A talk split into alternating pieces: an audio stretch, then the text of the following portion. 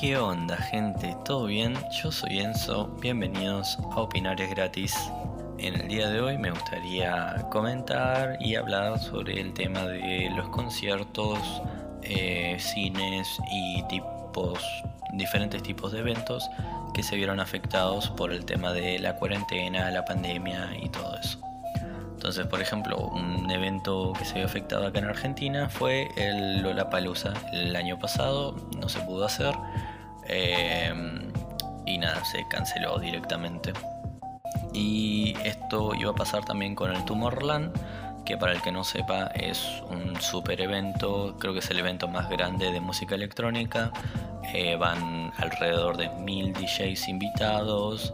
Eh, hay 17 escenarios, todos uno más grande que el otro, eh, con pantallas enormes, un montón de luces de colores, eh, cañones que tiran cohetes, algunos que tiran fuego, no sé, un espectáculo enorme, un espectáculo espectacular justamente. entonces nada, un montón de gente siempre compra las entradas y va a ver al DJ que le gusta, pero nada, con todo el tema de la cuarentena y todo eso, no se pudo hacer y lo que hicieron fue hacerlo de forma virtual. Vos podías comprar tu entrada eh, por la página de Tomorrowland y eh, entrabas a un directo, un live stream, en donde estaba un DJ tocando en una pantalla verde y la pantalla verde lo que mostraba es justamente un escenario enorme, lleno de gente bailando y qué sé yo, con un montón de pantallas y todo eso como en la vida real. Eh, pero nada, no es lo mismo verlo en tu casa, en el living, eh, que verlo justamente en el escenario, o sea, no en el escenario, pero enfrente del escenario, eh, con todos los parlantes enormes y toda la gente saltando, bailando, gritando, etc. y una forma que vi que, que ya están empezando a implementarlo para volver a, ir a los conciertos de forma presencial es eh, que vos pagas tu entrada y cuando te dan tu entrada te dan también como un lugar. Entonces el pasto digamos que está enfrente del escenario está dividido en un montón de sectores y te toca tal sector. Entonces vos vas y te quedas ahí en, en una zonita.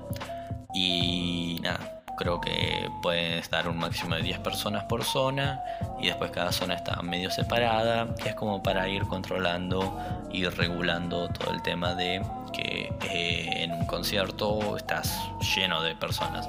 Por ejemplo, yo en, a finales del 2019 fui a un concierto de ICIA que se llamaba Colta al Río y nada, estaba plagado de personas, hacíamos poco cada dos segundos, eh, te pisaban por todos lados, te empujaban y todo eso.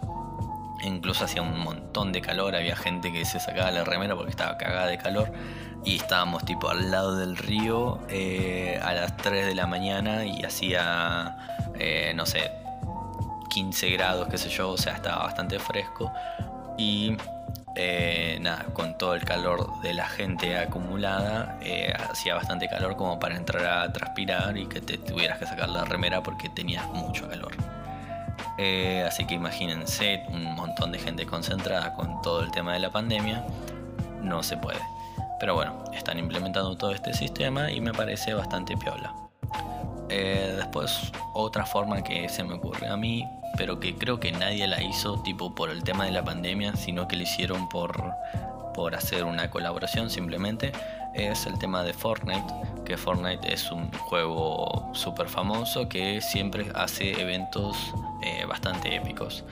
Entonces un artista va y quiere hacer la colaboración con Fortnite y lo que hacen es eh, preparar todo un super evento, entonces vos vas jugando y te dicen, bueno, en 5 horas empieza tal evento. Bueno, te lo avisan con meses o semanas antes, ¿no? Pero la cosa que vos estás jugando y te puedes meter al evento y en el evento, no sé, te pueden hacer volar, eh, te teletransportan para un lado, ves eh, cosas reflejeras. No sé, me parece otra solución bastante épica y que varios artistas eh, ya la hicieron y dio buenos resultados. Había Eh, creo que el de Travis Scott fue el más grande, no estoy seguro, pero tuvo no sé cuántos millones de vistas simultáneas. Eh, y nada, es algo como que da resultado y está bastante piola. Pero bueno, ya hablé bastante sobre conciertos y todo el tema de la música. Eh, voy a pasar más al lado del cine, que el cine está bastante complicado, estuvo mucho tiempo cerrado. Encima hubo un montón de películas que no se estrenaron o por ahí se atrasaron. Eh, entonces, nada, es como que está todo cerrado y no tenés nada para estrenar. Eh, está jugado porque tenés que mantener la limpieza, los empleados, eh, no sé si las luces o el sistema de sonido será un gasto extra, pero igual es, es bastante dinero que no pueden como sacar ganancia. entonces eh, vi, por ejemplo, en un cine en México que lo que hizo fue alquilarlo y vos podías ir eh, una hora a jugar videojuegos. Entonces podías invitar a, creo que eran 10 en total, entonces podés invitar a 9 amigos y vas y estás una hora jugando al Fortnite en una pantalla enorme con un sistema de sonido muy épico. Eh, y nada, me pareció una solución bastante ingeniosa eh, pero es como que el cine no está hecho para eso. Eh, es más que nada para sentarse y ver una película. Eh, y nada, yo por ahora no fui al cine en, la cuarentena, pero creo que se lo están vendiendo en vez de, no sé, a 200 personas, se lo están vendiendo a 50 y todas separadas, con un montón de higiene. Eh, y todo eso. Aparte de que, como dije, no hay tantos estrenos.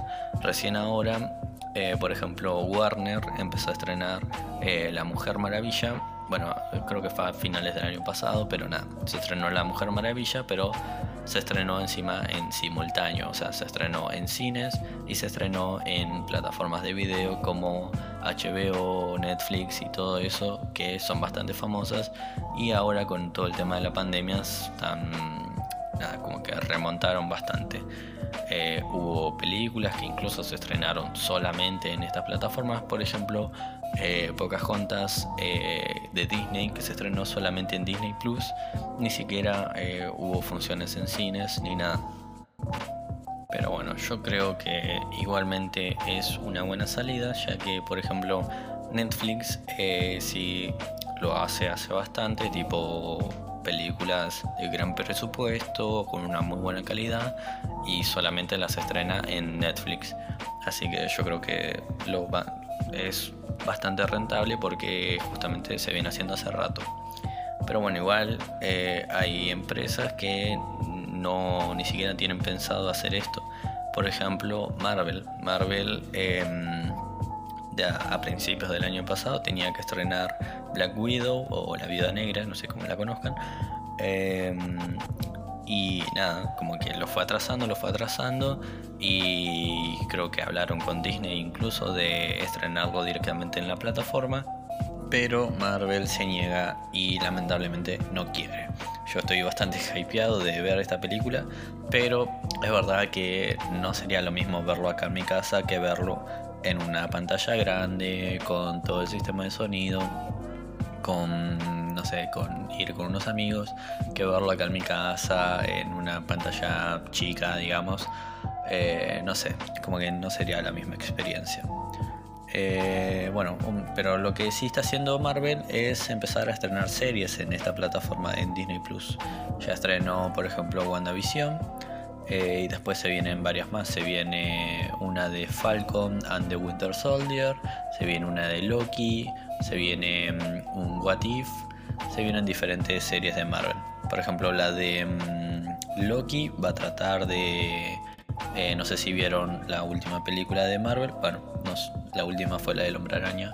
Pero la anteúltima fue la de Endgame, que fue como la que culminó todo. Eh, bueno, fue, creo que es la película más taquillera, la verdad no estoy seguro. Pero estaba ahí, estaba peleando con Avatar y con Titanic, no me acuerdo. Eh, entonces, eh, lo que pasó en esta película fue que estaban juntando las gemas del infinito y una en un momento se escapa em, y la agarra Loki. Entonces lo que hace Loki es teletransportarse y escaparse para otro lado. Lo estoy explicando medio así nomás porque por ahí si alguien no entiende mucho, está medio perdido, entonces yo me empiezo a hablar de nombres en específico y se pierde más la persona.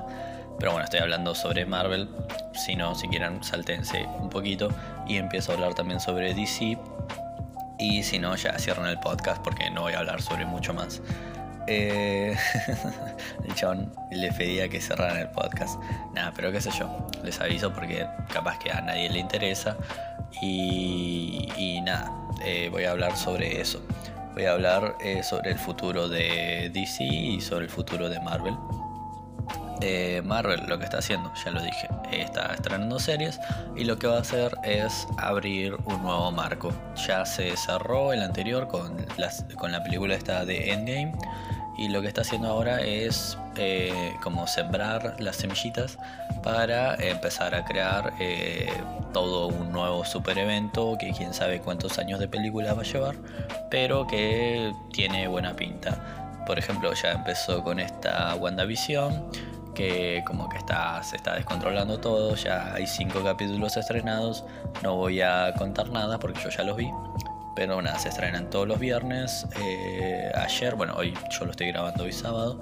Y ayer se estrenó uno y cada capítulo encima al final te deja como medio picado, como que pasa algo súper interesante, entonces estás esperando como un boludo al capítulo que viene.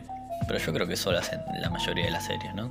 De dejarte medio picado o que tiene un super mega hiper problema y después al principio del siguiente capítulo lo, resuelven al toque y se ponen con otra cosa y al final te dejan con un super problema y así todo el tiempo.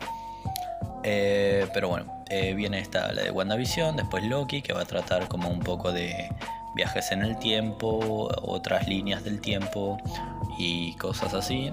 Después viene Falcon y The Winter Soldier, que va a tratar más como, creo, como sobre tipo eh, mafia entre el gobierno, eh, más como ataques de terroristas, corrupción y todo eso, más tipo política. Y después viene What If, que What If eh, va a ser una serie bastante piola, va a ser en dibujito, pero va a tratar de justamente y que sí por ejemplo, va a haber una historia que va a tratar del Capitán América, que en vez de inyectarle el suero a Steve Rogers, que es el Capitán América, se lo inyectan a una chica británica, que no me acuerdo el nombre, que sé que es Carter, pero no me acuerdo el nombre. Entonces, eh, nada, se convierte, en vez del Capitán América, se convierte en la Capitana eh, Británica, creo, algo así. Eh, y nada, es una serie bastante interesante porque a haber diferentes casos. Eh, creo que las voces las van a doblar los actores de verdad, no, no estoy seguro. Eh, pero nada, es como una forma de ver muchas cosas muy interesantes y no gastan tanto presupuesto porque va a ser en dibujito.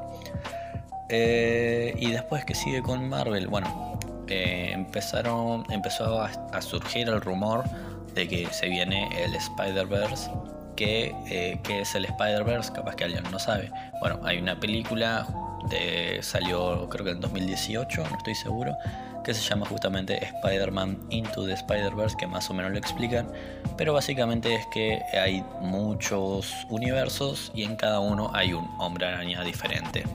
Entonces lo que van a hacer en esta película va a ser más o menos hablar sobre eso y lo que se cree es que van a agarrar a los hombres araña que estaban antes. Entonces, por ejemplo, Toby Maguire, que fue el de la primera trilogía, y Andrew Garfield, eh, que fueron las otras dos películas, em, van a aparecer en esta película con el otro hombre araña. Entonces vamos a tener a tres hombres arañas en una sola película. Y va a ser bastante épico. O por lo menos para mí, que yo soy bastante fanático, estoy bastante hypeado y emocionado. Este, pero bueno, ya basta de hablar de Marvel. Eh, voy a pasar a hablar sobre DC. Que en DC lo que vi que se viene es el Snyder Cut. ¿Qué es el Snyder Cut para alguien que esté súper perdido? Bueno, eh, sacaron la película de eh, La Liga de la Justicia que a nadie le gustó. Supongo que a alguien le habrá gustado, a alguien muy fanático, pero vi que tenía muy malas críticas. ¿Y esto por qué? Porque habían contratado al director Snyder para que dirija toda la película. Lo que hizo fue eh, grabar todas las escenas, pero después la parte de postproducción, en donde se meten los efectos de sonido, eh, la música, la ambientación, no sé si luces, eh, no sé, pone primero este plano, después pone el otro, todo eso se encarga el director. Toda esa parte eh, Snyder no la pudo hacer porque lamentablemente la hija se suicidó, entonces tuvo que abandonar el proyecto y lo reemplazó otra persona que no me acuerdo cómo se llama pero que claramente no sabía lo que Snyder tenía planeado para cada escena. Y em, se arregló como pudo, pero lamentablemente no fue muy bueno y por eso fue bastante mala la película, porque básicamente el director dejó todo grabado como para después editarlo de cierta forma y lo que hizo el otro director eh, fue que no entendía nada de cómo hacerlo y lo editó mal, por decirlo de alguna forma. Entonces, nada, eh, ahora ya pasó bastante tiempo y el director Snyder está trabajando, trabajó con Warner y, o habló con Warner para trabajar con todo esto y la gente lo venía pidiendo un montón, entonces eh, decidieron hacerlo y creo que no falta mucho. Se había dicho al principio que iba a ser como una miniserie de cuatro capítulos de una hora cada uno, pero creo que ahora va a ser una película de cuatro horas, así que va a estar complicada, pero va a ser como todo lo que tenía planeado, así que hay bastante hype eh, espero que sea bastante buena. Yo la verdad la anterior película de la, de la Liga de la Justicia no la vi, pero esta creo que la voy a ver. No soy tan fan de DC tampoco, pero nada, es como que me gustan, son películas superhéroes que se cagan a palos con un montón de cosas, así que me sirve. Eh, después que viene para DC, también eh, viene Batman. Viene un nuevo Batman interpretado por Robert Pattinson que el que no lo ubica es el de Crepúsculo, el vampiro con cara linda.